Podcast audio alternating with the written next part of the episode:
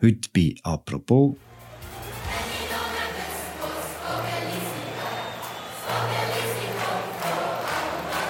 am Schwingfest. Stucki, oh, Stucki. Stucki! Am nächsten Wochenende werden im Brattelein in der Agglomeration von Basel fast eine halbe Million Menschen erwartet. Sie alle wollen ans ESAF, ans Eidgenössische Schwing- und Alplerfest.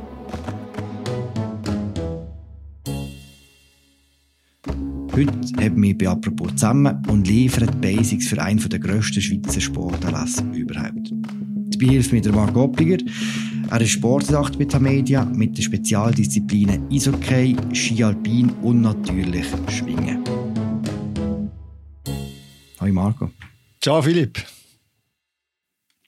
Marco, wir fangen mit ein paar Zahlen an. Schnelle Antworten gerne. Wie viele Menschen kommen dieses Wochenende nach Brattelen? Erwartet werden bis zu 400'000 Leute. Wie viel haben Platz in der Arena selber, wo man schwingen sieht? 50'900. Was machen denn die anderen 350'000? Die werden von außen sein und auf Grossleinwang äh, das Spektakel verfolgen oder einfach im Festzelt den anderen schönen Sachen frönen. Ja. Wie viele Athleten machen mit? Es sind 274, aufgeteilt auf die fünf Teilverbände Bern, Innerschweiz, Nordostschweiz, Nordwestschweiz, Südwestschweiz und nachher hat es noch sechs Schwinger aus der USA respektive Kanada, die werden mitmachen. Hm, haben die eine Chance? Nein, die haben absolut keine Chance. Das ist, das ist wirklich so. Ja. Wie viel Preis hat es im Gabentempel? Es hat äh, gesamthaft 350 Preise. Man muss, jetzt, wenn jemand jetzt denkt, oh, aber es hat ja nur 274 Schwinger, es ist eben so, dass ja auch noch Stein gestossen wird und Korn raus wird. Und alle Schwinger, auch die, die nach dem ersten Tag ausgehen, alle Steinstösser und alle Hornusser werden so einen Preis aus dem Gabentempo können holen Das muss man sich vorstellen, wie so ein, äh, so ein Disneyland für Erwachsene. Ja, genau. Der Kollege von mir hat einen Text darüber gemacht und sie hat jetzt Brattelen so einen riesen, ein riesen Zelt gestellt. Äh, Dom nennen sie den, äh, Gabentempo-Dom. Und dort sind jetzt die Preise drin, im Wert von über eine Million. Also es hat dort vom Bett über eine Harley Davidson bis zum WC, Whirlpool, es hat alles. Auch ein Siegermoni hat Wie schwer ist der und wie heisst er? Der Siegermoni heisst Magnus vom Schönberg und er ist eine Tonne schwer. Aber er ist verletzt im Moment. Oh, das heisst? Das heisst, es könnte sein, dass er das Bratteln von einem Stellvertreter vertreten wird, der auch Magnus vom Schönenberg heisst. Verletzungspech schon vor dem Eidgenössischen. Voilà, jetzt haben wir quasi ein paar, ein paar Fakten mal zusammen. In die Arena kommt man nur mit einem Billett, das sind eben die 50'000, äh, die dort Innenplatz haben, die es dann direkt sehen. Die Billette sind innerhalb von Minuten weg gewesen. Es kommen auch nur ein paar äh, Tausend in, in freien Verkauf, die anderen sind auf die Schwingverbände verteilt. Noch vor 30 Jahren etwa, ist die Arena bei so einem eidgenössischen äh, nicht halb leer geblieben, aber es hat immer gute, noch freie Plätze gehabt. Warum ist das eidgenössische Schwingfest, warum ist Schwingen heute so populär? Ich glaube, eine grosse Rolle spielt äh, das Schweizer Fernsehen. Oder wenn wir uns äh, mal zurückerinnern, 1998, wo das Eidgenössische im Wankdorfstadion in Bern stattgefunden hat es viele Leute im Stadion, es war voll, gewesen, glaube ich. Aber das Schweizer Fernsehen hat den Schlussgang nicht live gezeigt, weil sie zu Formel 1 umgeschaltet Sie haben das wichtiger erachtet als der Schlussgang vom eidgenössischen Schwingfest. Das wäre heute undenkbar. Und das zeigt so ein wie der Stellenwert vom Schwingsport äh, vor allem beim Fernsehen zugenommen. Und man weiss bei Sportarten, Fernsehen äh, generiert Aufmerksamkeit. Die Leute können dabei sein. Und das spielt sicher eine grosse Rolle. Und es gibt noch einen zweiten Faktor. Heute Morgen früh der Wenger seinen wertvollsten Sieg feiern. Der 20-jährige Berner hat in einem spektakulären Gang den dreifachen Schwingerkönig abgehalten Jörg können bodigen. Der Schwingerkönig 2010 heißt Wenger Kilian. Im Schwingen haben wir dem den Kilian Wenger-Faktor, wo der Kilian Wenger 2010 Schwingerkönig ist geworden hat das enorm viel ausgelöst, weil er ist jung war. Es war überraschend, dass er gewonnen hat. Er ist sympathisch. Und schlank, oder? Schlank. Er sieht gut aus. Äh, ja, es hat, es hat wirklich mehrere Faktoren gehabt. Und im Zug von dem Sieg von Kilian Wenger haben sich dann ganz viele Leute für das Schwingen anfangen begeistern. Okay, und das ist dann wie so parallel zum Fernsehen, wo, wo es auch mehr Sichtbarkeit bekommen hat. Genau. Heute ist man in der Situation, wo es fast schon ins Gegenteil kippt. Nach jedem Eidgenössischen sagt man, also so gross will man es nächstes Mal nicht mehr haben. Ist es auf ein bisschen grösser wahnsinnig geworden in den letzten paar Jahren? Das ist sehr schwierig zu sagen, oder? Das kann man bei, bei allen Grossanlässen kann man die Diskussionen führen. Ich glaube, es gibt einfach eine, äh, eine Nachfrage nach dem. Wie, wie man sieht, eben 400'000 Leute, die kommen. Die Arena, die innerhalb von kürzester Zeit ist ausverkauft war. Ich glaube, man kann es kleiner machen, aber äh, ja, warum soll man es kleiner machen, wenn, wenn, eben, wenn die Leute ja kommen und das wollen schauen Und ist es nicht so ein Verkauf an Kommerz? Das ist der grosse Vorwurf dann häufig, oder? Ja, das ist natürlich. Also, ich meine, das ist ein durch und durch kommerzialisierter Anlass. Aber äh, da muss man sich nichts vormachen. Das ist wie bei einem anderen grossen Sportanlass, sagen wir wie Lauberhornrennen in Wengen oder, oder was auch immer. Ein Göppfinal im Fußball ist das beim, beim Schwingen auch so. Mhm. Es gibt aber andere Diskussionen, die man vielleicht könnte führen könnte. Wenn man schaut, zu Bratteln wird die Arena einfach auf eine grüne Matte gestampft. Man hat dort asphaltiert und alles. Also, wenn man über Nachhaltigkeit diskutiert, ist da sicher nicht viel rum. Was hat, was hat man denn anders machen das an einem Ort, das gibt ja nicht so feste Schwingerarenen, oder? Nein, das gibt es nicht, oder? Also die einzige, die einzige Möglichkeit wäre gesehen, dass man es im Joggeli gemacht hat, im St. Jakob Park zu Basel, Fußballstadion, wo aber natürlich kleiner ist.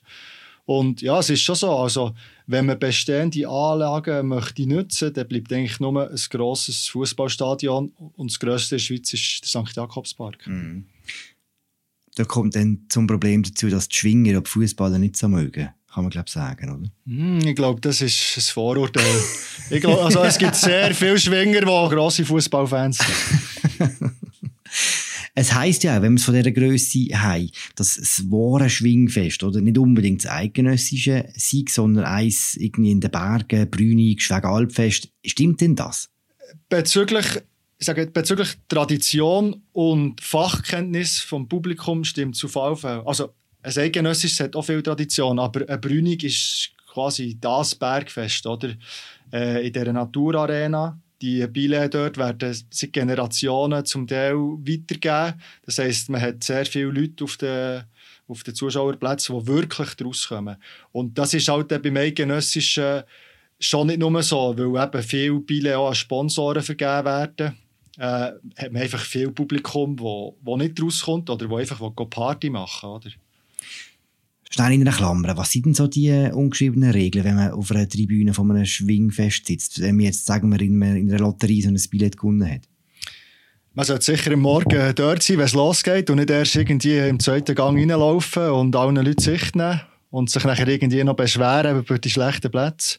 Also, äh, eingefleischter Schwingerfan ist am Morgen früh dort und bleibt bis am Abend spät.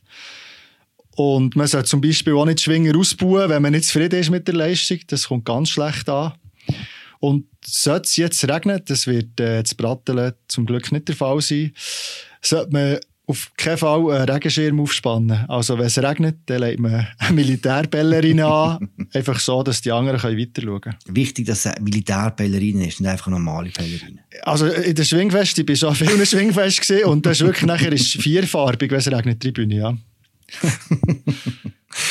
dass wir überhaupt die Diskussion führen, hat ja damit zu tun, dass an einem Schwingfest eben ganz viele Leute plötzlich mit Schwingen zu tun bekommen, die sonst nie mit Schwingen einen Berührungspunkt haben man sieht noch immer äh, im Vorfeld von, von Saras, dass es so eine gewisse Grundkonstellation gibt, einen Grundkonflikt zwischen den Leuten, wo die Tradition wichtig ist und Leuten, die progressiv sind. Die einen wollen bewahren, es muss möglichst sein, wie auf dem Brünig, die anderen wollen möglichst öffnen, es sollen möglichst viele Leute an so ein Schwingfest kommen. Wer setzt sich durch? Schwierige Diskussion. Ich glaube, weder noch. Also, Schwingen lebt ja von diesen Traditionen und dem sind sich die Athleten bewusst, dem sind sich, glaube ich, auch die Verantwortlichen bewusst. Ich meine, das ist der Reiz, der das Ganze ausmacht mit diesen urtümlichen Regeln. Aber äh, man muss sich auch nicht vormachen. Also in den letzten Jahren ist Schwingen ein Big Business geworden. Die äh, Athleten verdienen gutes Geld, sehr gutes Geld. Und es ist auch nicht mehr die heile Welt. Also, dass, dass da dass man quasi jedem kann die Hand schütteln oder, oder jetzt als Journalist einfach anrufen Die haben zum Teil auch Manager, da muss man zuerst fragen äh, und Texte zum Gegenlesen schicken und so weiter. Ist dieses Wissness, das man feiert, also man Schwingfest, in dem Fall ein bisschen klischiert? Ja, völlig klischiert. Also das ist klar, eben, man feiert sich dort quasi selber, oder? Ähm, man, man geht dort her, und wenn man wirklich ein richtiger Modefan ist, kauft man sich noch ein Edelweisshemd, weil man das Gefühl hat, man, man, man sieht besonders gut aus. Aber nein, natürlich, also es ist eine heile Welt, wo, wo gefeiert wird. Das ist ja so. Am Schluss von zwei Tagen in Brattelen wird einer gewonnen haben, der Schwingerkönig. Wenn man Schwingfest gönnt, dann haben wir ausgesorgt als, als Schwinger. Oder wie ist das? Ich habe vorhin gesagt, die Athleten verdienen gutes Geld. Ein Schwingerkönig kann sehr gutes Geld verdienen. Aber ich glaube, ausgesorgt gleich nicht ganz. Also, der Königstitel ist, je nachdem, wie man es anstellt, mit Sponsoren so sicher mehrere hunderttausend Franken wert. Das kann man schon sagen. Und dann kommt es halt darauf an, was man daraus macht. Oder? Wenn man nimmt zum Beispiel Krigo Stucki, der schon vor seinem Königstitel sehr populär war und sich auch gut können verkaufen konnte, der in der Werbung, Medien allgegenwärtig ist. Wie jeder König fährt Stucki Christian nur die prunkvollsten Kutschen.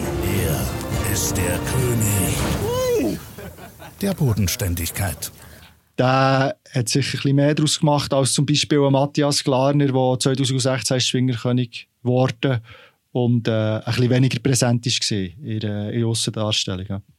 Wir sind jetzt beim Sportlichen. Kannst du uns sagen, wie die beiden Schwingtage ablaufen in Brattelen? Ja, das wird folgendermaßen laufen. Es wird am Samstag vier Gänge geben und es wird am Sonntag vier Gänge geben.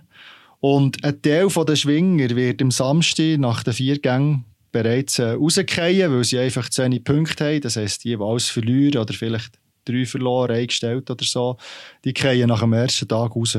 Also das Zug sind äh, von diesen 274 sind 66 gewesen, die sie rausgefallen plus ein paar haben sich noch verletzt, die sind natürlich auch nicht dabei gewesen. Und am Sonntagmorgen geht es weiter. Und nach sechs Gängen geht wieder ein Teil raus. Und die, die dann noch dabei sind, schwingen dann um einen Kranz. Dann sagt man Kranzausstich. Respektive die, die ganz vorne dabei sind, schwingen natürlich dann um die Schlussgang-Teilnahme. Das heisst, wie viel Prozent bekommen einen Kranz über am Schluss? Äh, es sind zwischen 15 und 18 Prozent, die so einen schwingfesten Kranz bekommen. Also wirklich äh, sehr wenige. Noch ein paar technische Fragen. Ab wann darf man sich als Schwinger Eidgenoss nennen? Eidgenoss darf man sich nennen, wenn man einem eidgenössischen Schwingfest den Kranz geholt hat relativ einfach. Was ist der Unterschied zwischen Turnschwinger und Sennerschwinger? Wenn man das Schwingfest schaut, dann sieht man ja, dass die Schwinger entweder so ein Hemd anhaben, ein farbiges so dunkle Hosen, oder sie sind ganz weiß angelegt. Die ganz weißen, das sind Turnschwinger, die kommen in der Regel von einem Turnverein machen zum Teil auch noch Nationalturnen und darum haben die die ganz weisse Kleidung. Und die Sennenschwinger, die haben eben das, äh, das Hemdli, das farbig kann sein, also rot oder blau oder was auch immer, plus eben dunkle Hosen. Sind die einen besser als die anderen? Nein, nein, das äh, spielt keine Rolle. Wobei, man muss sagen, die letzten Schwingerkönige waren immer Sennen. Aber äh, es gibt auch sehr, sehr gute äh, Turnschwinger, also das spielt keine Rolle. Die Schwinger haben unterschiedliche farbige Hosen an. Wenn es zwei Sennenschwinger sind, wie entscheidet man, wer die dunkleren anlegt?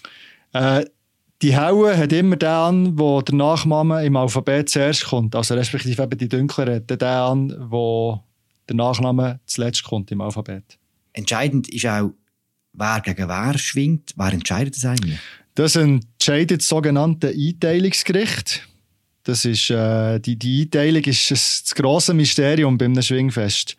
Weil die tut eben die Spitzengang festlegen, also wer am Anfang zusammengreift. Und tut dann nach jedem Gang tut man wieder schauen, äh, wer mit wem äh, lässt schwingen Und jetzt beim Eidgenössischen in der Einteilung sind von jedem von diesen Teilverbänden die technischen Leiter Plus ist der Stefan Strebel, der technische Leiter vom Eidgenössischen Schwingverband.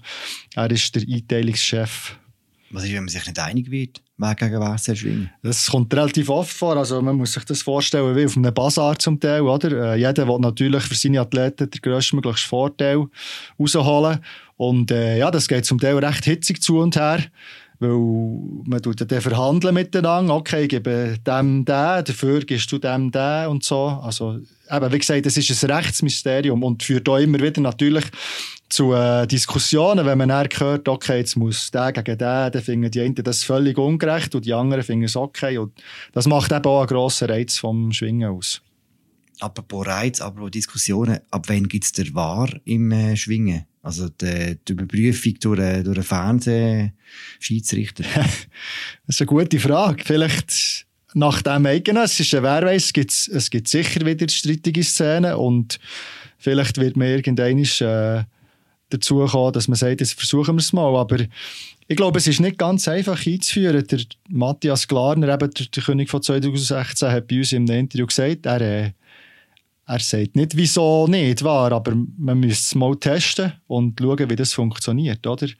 Das wäre ein rechter Einbruch von der Moderne, muss man sagen, oder? Ja, sicher, ja, aber das ist ein bisschen das. Ich meine, gerade in den Schlussgang vom Eidgenössischen, wo wo so, was um so viel Geld geht, kann man sich schon überlegen, ob es okay wäre, wenn Kampfrichter die Unterstützung hätten. Aber eben, es ist eine Glaubensfrage und es muss schon technisch ausgereift sein, weil, wie gesagt, man hat ja nicht wie im Fußball eine kalibrierte Linie äh, auf dem Rücken der Schwinger. Das macht es, glaube ich, enorm schwierig, oder?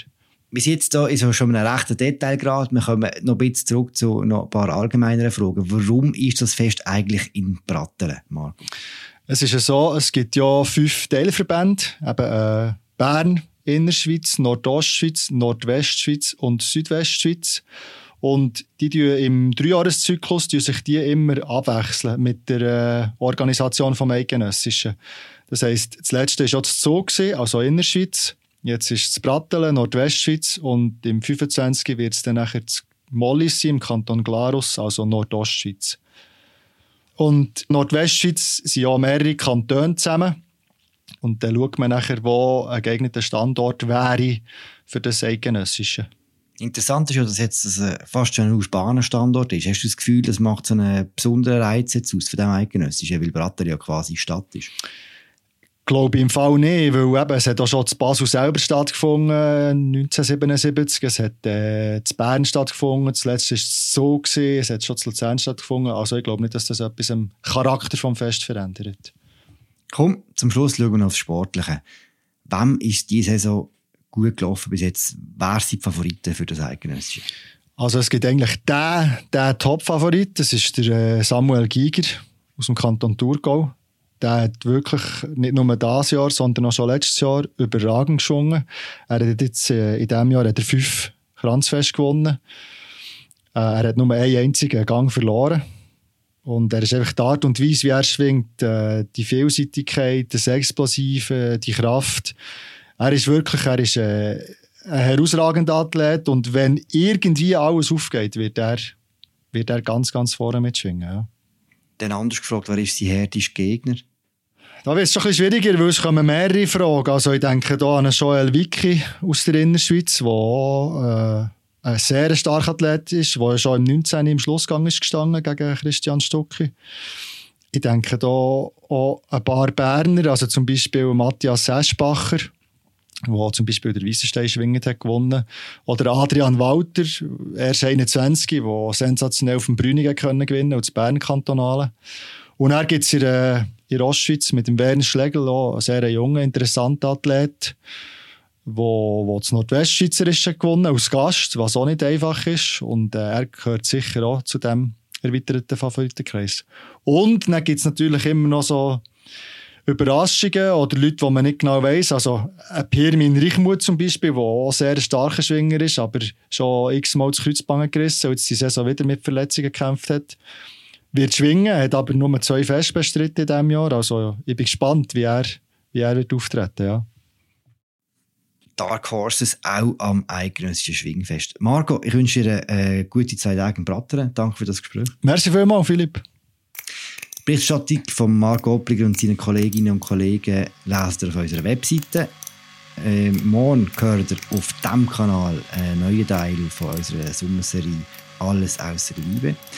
Und was ich auch noch würde euch schwer empfehlen ist unser Politbüro. Das kommt auch am Freitag raus und wird sich um äh, die Energieversorgung von der Schweiz drehen. Danke fürs Zuhören. schönen Tag. Bis bald. Ciao zusammen.